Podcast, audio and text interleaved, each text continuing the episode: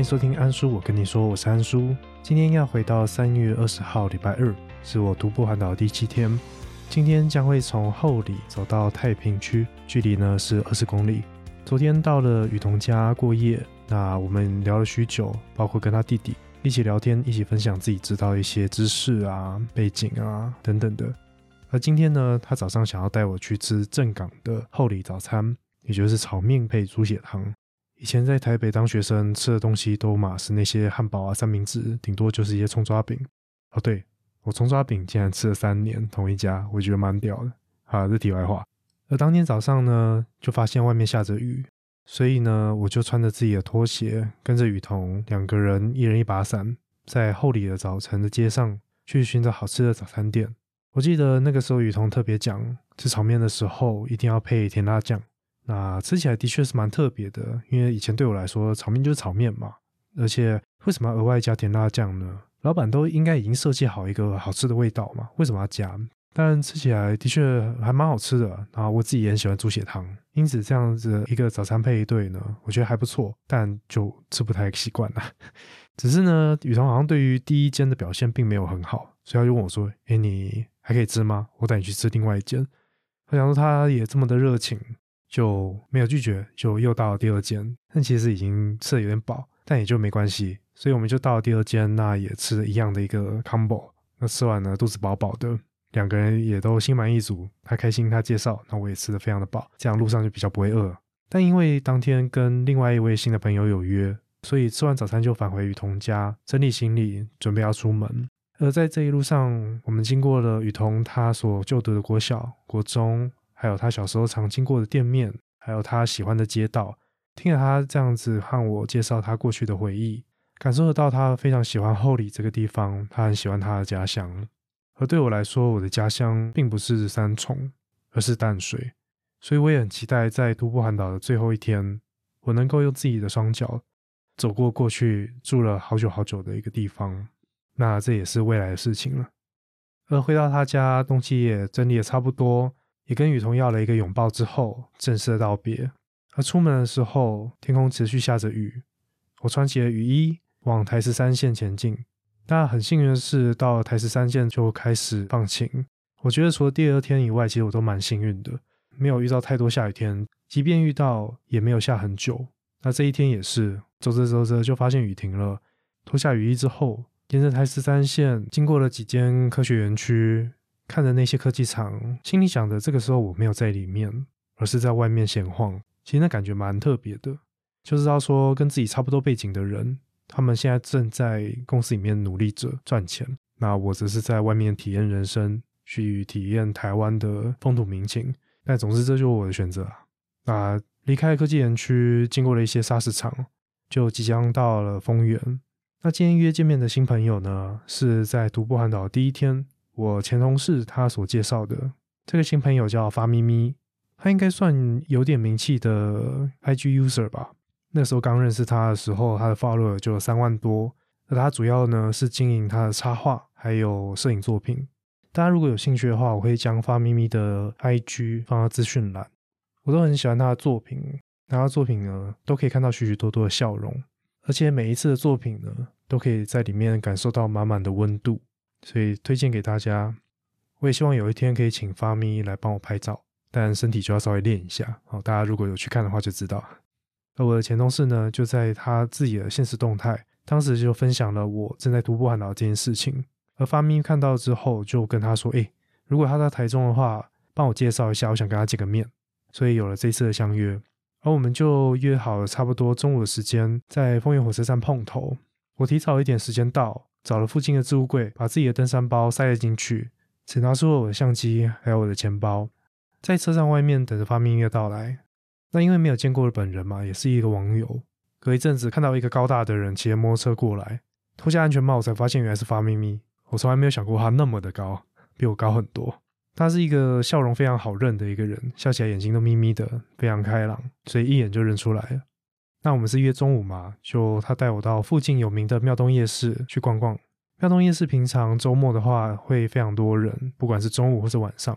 那当天是礼拜二的中午，所以就不用跟大家人挤人，可以在里面慢慢的走，慢慢的逛，那他身为一个当地的地陪，当然就是要介绍我吃庙东夜市里面有名的东西，包括了有名的排骨酥面，还有很特别的菱角酥。那也因为是当地地陪，他当然就说他要请客，那我也就恭敬不如从命，让他请了我这一餐。在聊天的过程中，他问了我：“等一下你想看海，还是你想往山上鸟瞰风源？”我想了想，决定上山好了。我觉得应该会蛮有趣的，因为要看海的话，之后到东部。有满满的太平洋等着我，所以跟他在吃完饭之后买一杯饮料，又再度坐上了他的摩托车，前往他自己的私房景点，在丰原的老公坪。机车没有骑多久，从原本喧嚣的庙东夜市，就到了安安静静的老公坪。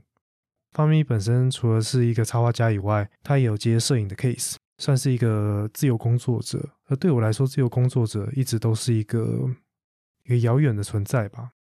自己从来没有想过自己能够做自由工作者这样的一个行业，所以对他的生活非常的好奇，问了许多问题。那也说好之后有机会的话，看可不可以去他家了解他工作的状况。而当然，我们也对自己的背景聊了许多，也了解到为什么会想要环岛，而为什么我正在休息。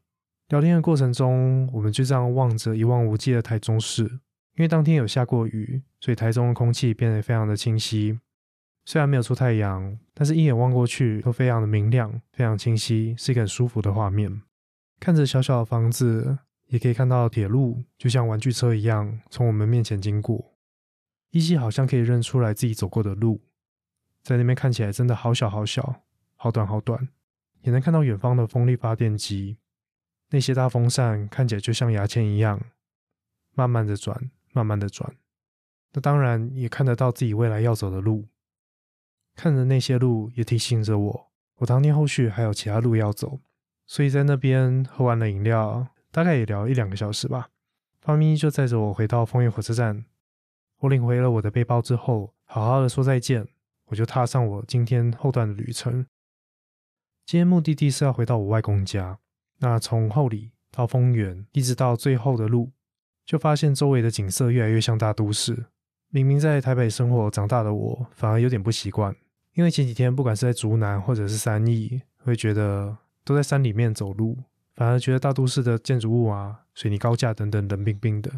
但因为要回外公家，所以这些感觉又变得温暖许多。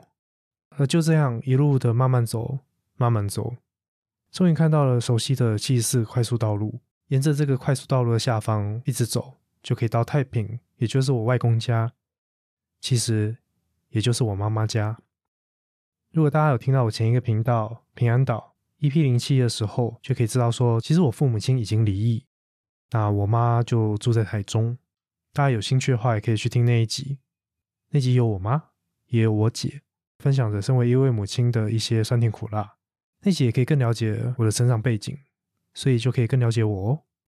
那就回到今天环岛最后一段路程，沿着七四快速道路的下方一直走，直到太平区后转进去。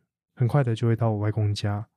那快到的时候呢，我妈就在楼下迎接我的到来，带我上楼迎接我的当然就是那个非常期待孙子来的外公。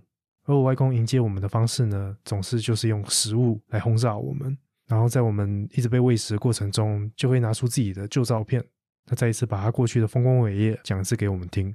不知道大家长辈是不是也都这样子？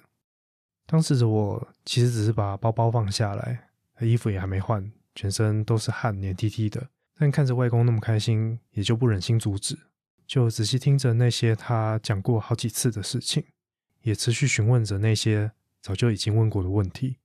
大家小时候应该都一样吧？听着这些老大人讲古，都会觉得很无聊，就想着要去看电视啊，或者去打电动什么的。但随着年纪增长，也变得懂事许多，就知道说，其实老人家就是需要陪伴。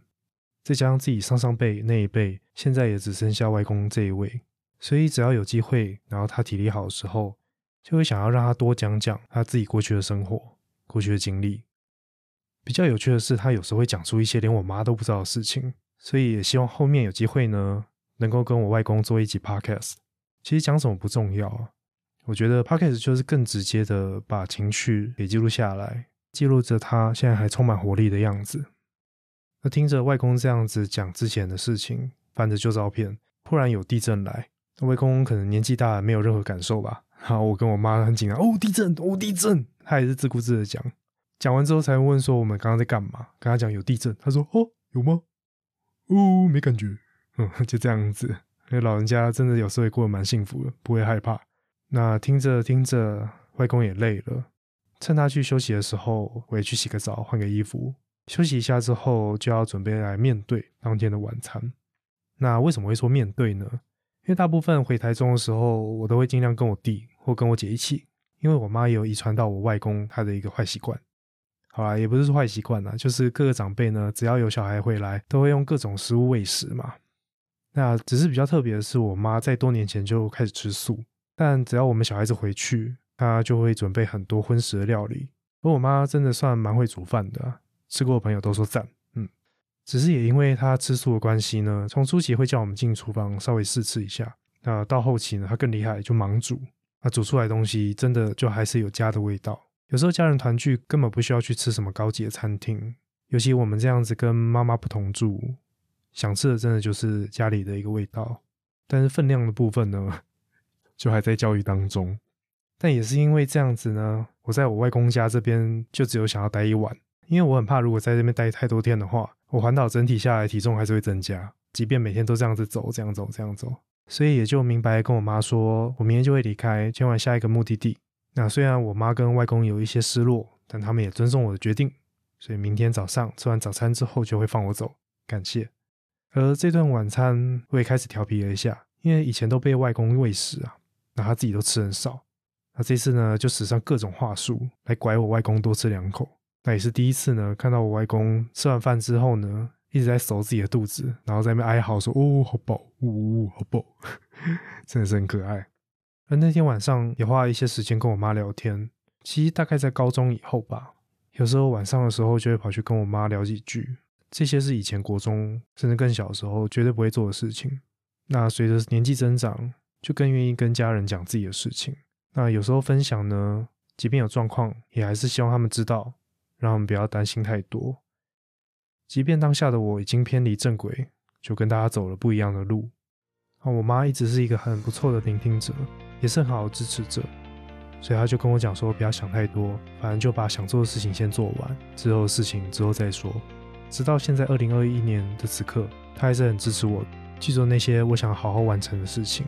那也在徒步环岛第七天，我来到了熟悉的外公家过夜，而隔天早上完成最后的挑战，也就是早餐之后呢，就要继续往南往彰化前进。